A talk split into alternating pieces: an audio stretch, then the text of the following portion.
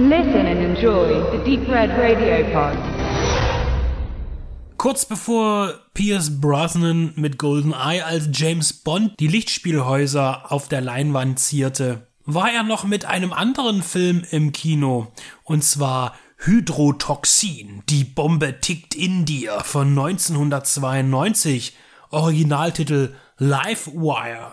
Und dieser Film lebt von zwei äh, ganz wichtigen Dingen. Zum einen von Pierce Brosnan selbst und sein, seinem Auftreten, seinem Charme, seinem Spiel.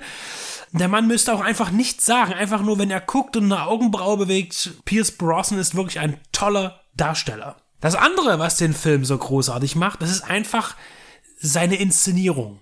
Der Film geht mit Abspann 84 Minuten. Er ist gerade durch, einfache Strukturen, tolle Bilder und sehr gut inszenierte Action. Pierce Brosnan nimmt so ein bisschen den Film Blown Away vorweg, so ein ganz kleines, ein ganz kleines bisschen. Er ist ein Mann, der arbeitet fürs FBI, er entschärft Bomben und trifft auf eine Anschlagsserie, die ihn und seine Kollegen so ein bisschen grübeln lassen. Denn sie finden keine Rückstände von Sprengstoffen, keine Zündvorrichtung, alles was so eigentlich da ist, nur zerfetzte Leiber. Und sie finden einfach überhaupt keine Spur. Und das liegt daran, und das wissen wir natürlich schon vorher, weil der Film macht überhaupt keine Geheimnisse, es gibt keine dunklen Ecken in dieser Szenerie. Wir wissen ganz genau, wer gut und wer böse ist und von Anfang an auch, wie alles funktioniert als Zuschauer. Denn hier ist es so, es ist, die Bombe ist der Mensch selbst, denn es wird eine Art Flüssigsprengstoff einfach zum Trinkwasser dazugegeben oder zu anderen Flüssigkeiten. Äh, und wenn man die dann trinkt, dann äh, explodiert der menschliche Körper nach 30 Sekunden, aber nicht einfach nur der Körper selbst, sondern nimmt auch noch alles im Umkreis von 10 Metern mit sich. In einer riesigen, voluminösen, unfassbar feurigen Explosion. Und das kriegen wir in diesem Film auch immer wieder zu sehen. Und es ist auch echt überraschend, äh, dass hier wirklich auch der Film hat sogar einen gewissen Gore-Anteil. Das heißt, wir sehen auch, äh, ja, nicht in Zeitlupe, aber relativ, man sieht es, wie die Menschen zerplatzen und dann die Explosion kommt. Also das ist auch tatsächlich technisch filmisch sehr gut umgesetzt. Und das ist natürlich total reißerisch und alles total übertrieben, aber es passt wunderbar in diesen Film, auch wie dieser völlig völlige Standardplot. Das ja, nebenbei gibt es natürlich noch Pierce Brosnan ein privates Problem, sogar ein sehr ernstes. Er hat sein kleines Mädchen verloren, seine Tochter. Sie ist ertrunken im Pool und Brosnan und äh, seine Frau sind da natürlich äh, getrennt. Sie sind äh, entzweit und leben auch getrennt nach dieser Katastrophe.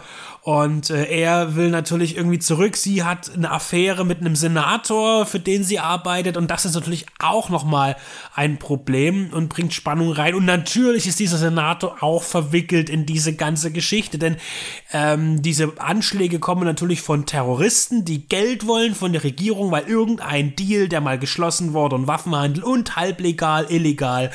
Uff, schwierig. So, ähm, Politik.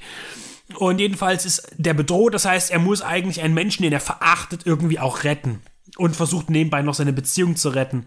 Ja, und ähm, wir wissen natürlich von Anfang an, dass dieser Senator, gespielt von Ron Silver, Dreck am Stecken hat und dass der auch irgendwo noch 10 Millionen vergraben hat, die ja der Gangster da, der Terrorist haben möchte. Im Übrigen finde ich es ganz toll, wie paradox auch hier gearbeitet wird. Pierce Brosnan versucht zu recherchieren, wie wer da auch drin hängen könnte und dann fällt ihm auf, naja, der Ron Silver als Senator verdient ja nur 130.000 im Jahr plus ein paar äh, Sondersachen, so Vorträge vielleicht. Und wie könne er sich dann so eine riesen Villa, in der er wirklich wohnt, leisten und alles, was da drin ist, Marmor, Parkettböden, teure Autos. Ja, jetzt frage ich mich aber, wie viel er verdient als Bombenentschärfer, vielleicht auch nicht schlecht, aber er selber wohnt in einem riesigen Haus und fährt den fettesten Mercedes, den es gibt. Das sind herrliche, unüberlegte Gegenüberstellungen, die dem Film überhaupt nicht schaden. Er ist von vorne bis hinten prima, diese New Line-Produktion. Und wir haben auch so einen total klassischen Showdown, ja. Pierce Brosnan ist dann in einem Haus und er fängt dann an, natürlich durch seine Kenntnisse so Bomben zu basteln, um äh, seine Angreifer zu dezimieren, während er Ron Silver schützen muss in der Situation, um ihn natürlich auch den, der Justiz zuzuführen, weil natürlich aufgedeckt wird von ihm, dass er dreckige Geschäfte gemacht hat. Und natürlich ist zum Schluss die Frau von Pierce Brosnan die Geisel von dem Oberterroristen, der gespielt wird von Ben Cross. Sie im Übrigen wird gespielt von Lisa Eilbacher und muss sie dann erretten. Also das sind alles totale bekannte Themen und man könnte sagen, boah, wie, wie öde und das ist es ja auch. Aber der Film ist so gut umgesetzt von Christian Duguay, dass ich so eigentlich fast traurig bin, dass ich den Film jetzt erst entdeckt habe und nicht früher, wobei es jetzt eine wahre Freude und Lust war, diesen Film zu sehen. Fürs Heimkino ist er leider irgendwie nicht so geeignet. Es gibt eine ganz böse DVD von Laser Paradise. Das ist äh, sowieso immer sehr schwierig, dieses Label.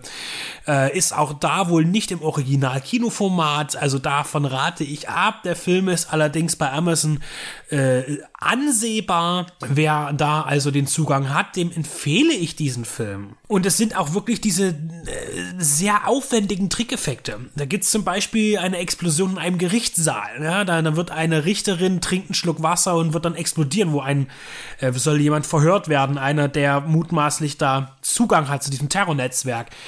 Und was da passiert, auch in diesem Raum, wie das technisch umgesetzt ist, die, die, die, die physischen Effekte hier, das ist toll gemacht. Und überhaupt bietet der Film einen hohen Actionanteil. Und dazu auch noch Pierce Brosnan. Er nimmt quasi ja auch schon so ein bisschen den James Bond vorweg. Hat er ja auch schon gemacht mit anderen Filmen wie Death Train zum Beispiel, den ich auch empfehlen möchte, der fürs Fernsehen produziert wurde. Es lohnt sich hier sehr, dass das, das frühe Kino der 90er zu entdecken, was da für tolle Actionfilme entstanden sind äh, mit Pierce Brosnan. Auch der sehr einfache und gängige Score von Craig Zafan, das, das ist super. Das passt einfach. Es weckt Verwandtschaftsgefühle im Kopf zu anderen Actionfilmen und es ist einfach klasse. Der Film ist in Deutschland äh, auch, hatte dort einen Kinostart, auch in vielen anderen Ländern.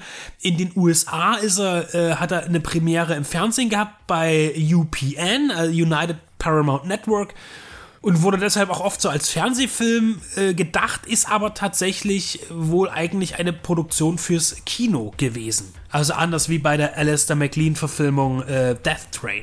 Der aber auch qualitativ dort im Nichts nachsteht. Hydrotoxin, die Bombe tickt in dir. 1992, ein toller, einfacher Actionfilm mit einem absolut charismatischen Brosnan.